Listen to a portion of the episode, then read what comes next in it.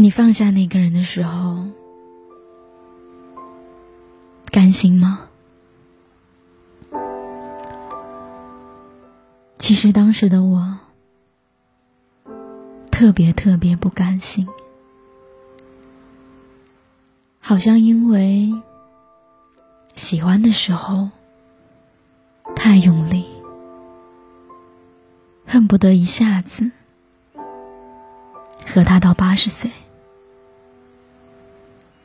所以分开的时候，心像是。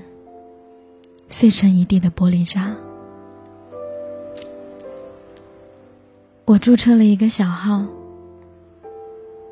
每天都去看他的微博，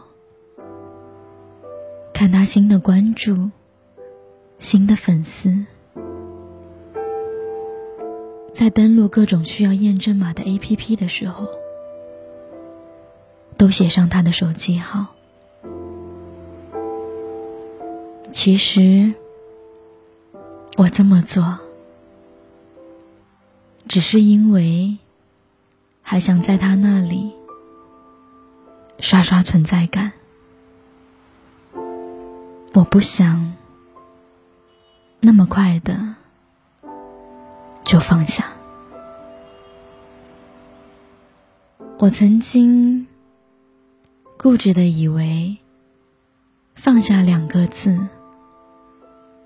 一定和失去划等号。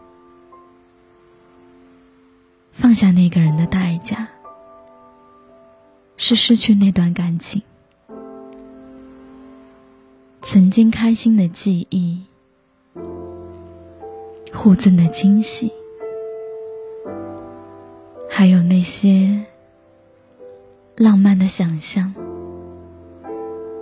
也都成了牺牲品。那些执念，让我很久以来都沉浸在不要放下的漩涡里，却忽略了放下从来不是成长的代价，放下是成长本身，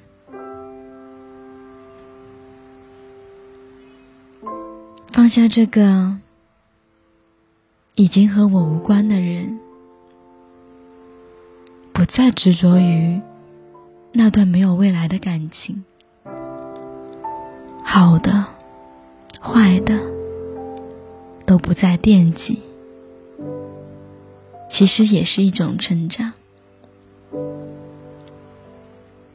曾经固执的以为自己不能放下。放下就是失去生活，失去世界。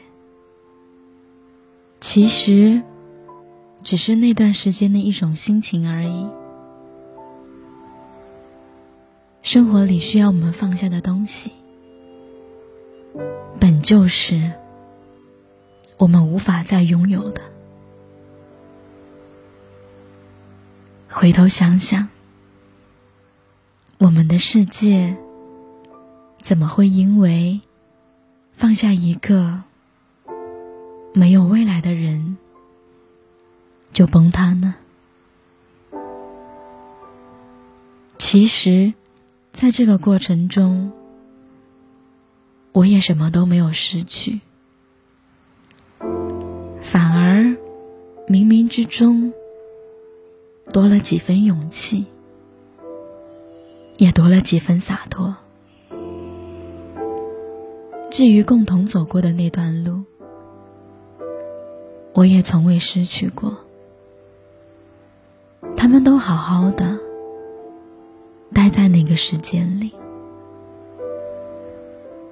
有的人只能陪你长大，有的人教你学会放下，而有的人。会陪你走完剩下的路，时间会告诉你，那些你曾经念念不忘的，那些你曾紧紧握住不愿放手的都是未来无足轻重的某某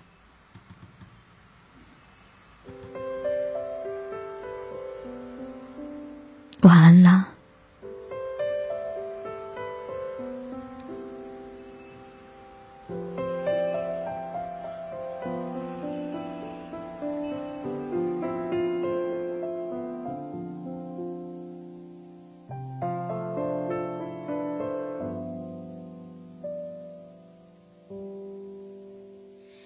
像孩子那样哭着闹着，